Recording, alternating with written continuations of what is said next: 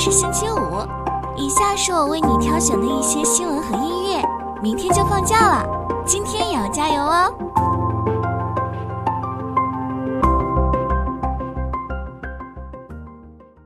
！RTX 四零九零即将被禁售，引发广泛关注。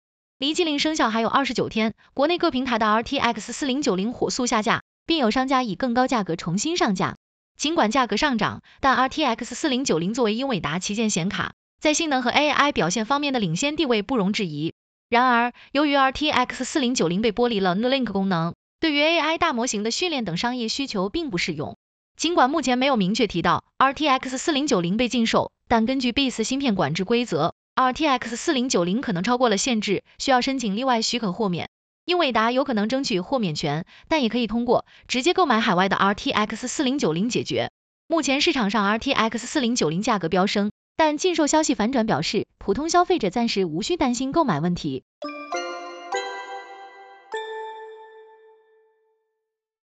特斯拉公布了三季度业绩，毛利率低于预期。报告期内，特斯拉总收入为二百三十三点五亿美元，低于预期的二百三十九亿美元，同比增长百分之九。净利润下滑百分之四十四，每股收益低于预期。毛利率的下降主要是由于汽车降价。特斯拉的交付车辆销售额除以总销量同比下降约一万美元。降价是一种保守做法，在利率上升、经济放缓的背景下合乎情理。特斯拉预计二零二三年出货量为一百八十万辆，四季度出货量需要较大增长。分析师看好特斯拉的原因之一是利润率可能触底，但空头力量也在增加。特斯拉的电动皮卡和更新版 Model 3预计将促进销量增长。特斯拉股价过去十二个月上涨约百分之十六。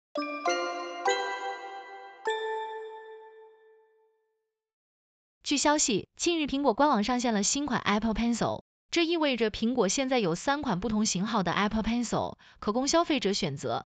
针对消费者如何选择的问题，我们来说个结论：iPad 是主角，Pencil 是配角。你应该根据手头上的 iPad 接口来选择。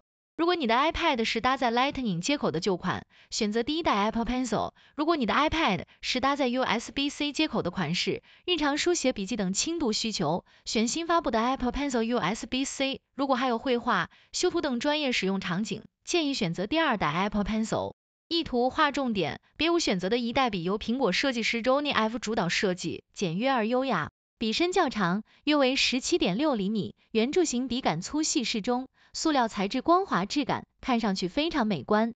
但美观的代价是在长时间写作后，手掌更容易出汗，并且汗水可能会粘附在塑料表面，不太好清理。事实上，持有 Lightning 接口 iPad 的消费者，在不考虑转接器的情况下，只能选择第一代笔。在书写体验方面，延迟效果至关重要。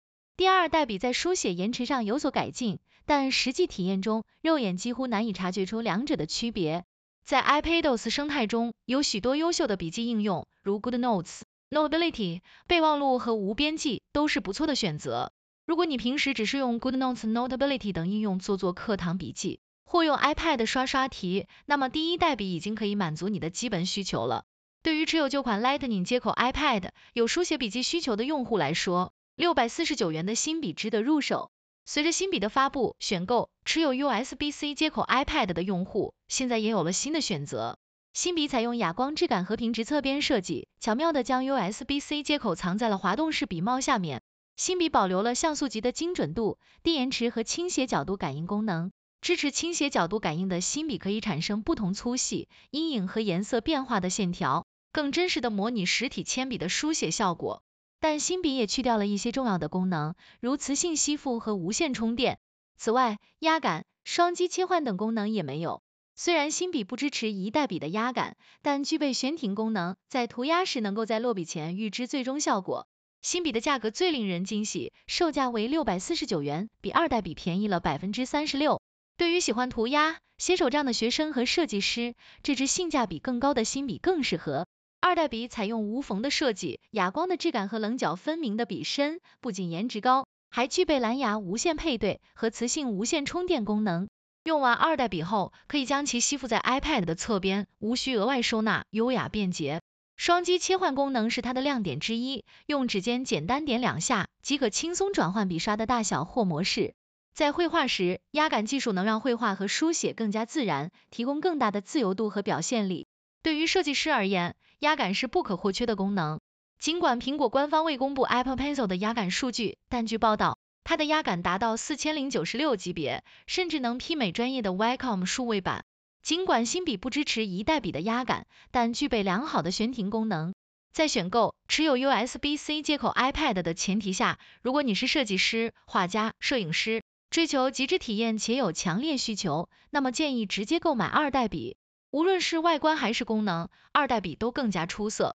二零零七年，乔布斯曾说过：“谁会想要一支触控笔？”然而，随着绘图制图需求的出现，Apple Pencil 应运而。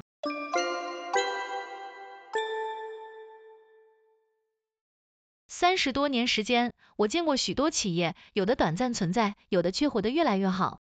为什么会有这样的差别呢？我不断思考和观察，发现那些长盛不衰的企业，通常有一个很重要的特点，那就是简单。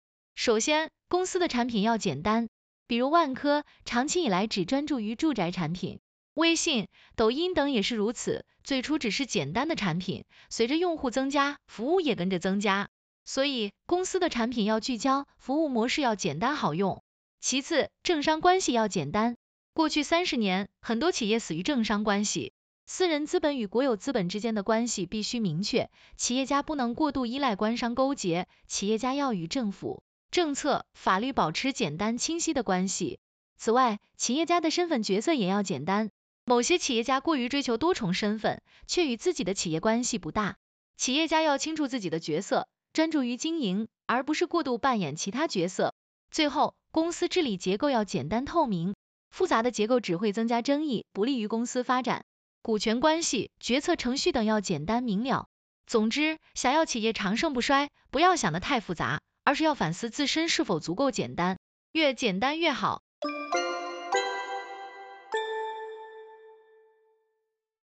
美联储主席鲍威尔发表讲话，暗示联邦公开市场委员会将在十一月一日结束的会议上再次暂停加息。然而，鲍威尔也列举了货币政策的不确定性和风险，包括最近升高的地缘政治风险。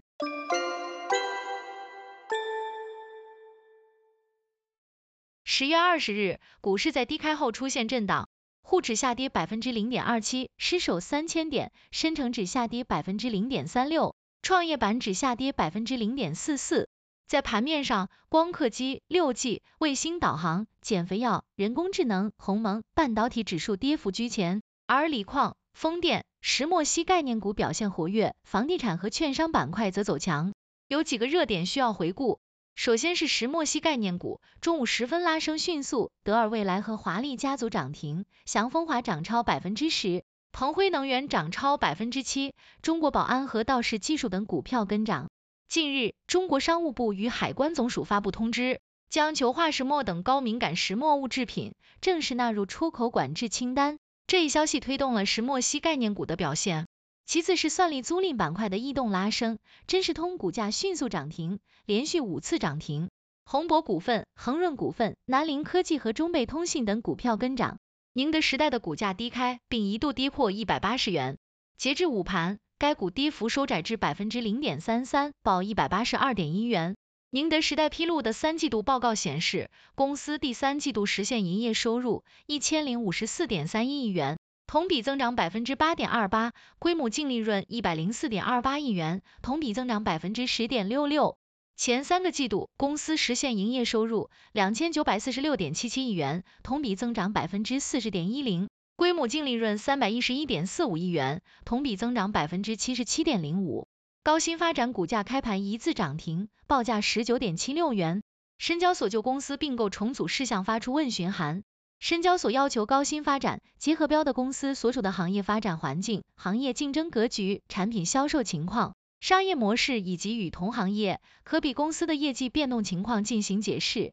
高新发展计划通过发行股份和支付现金的方式购买四川华坤振宇智能科技百分之七十的股权。十月的贷款市场报价利率 LPR 公布，一年期 LPR 为百分之三点四五，五年期 LPR 为百分之四点二，与上个月持平。商务部和海关总署发布公告，优化调整石墨物项临时出口管制措施。公告指出，未经许可，不得出口高纯度、高强度、高密度的人造石墨材料及制品，以及天然鳞片石墨及其制品，包括球化石墨和膨胀石墨等。江淮汽车公告称，公司计划通过公开挂牌方式转让部分资产。有消息称，这些资产实际上是江淮汽车与蔚来合作的两足工厂，即未来 F 一工厂和未来 F 二工厂。未来方面回应称，该行动不会影响公司的生产经营活动。并将在适当时候与合作伙伴进行沟通。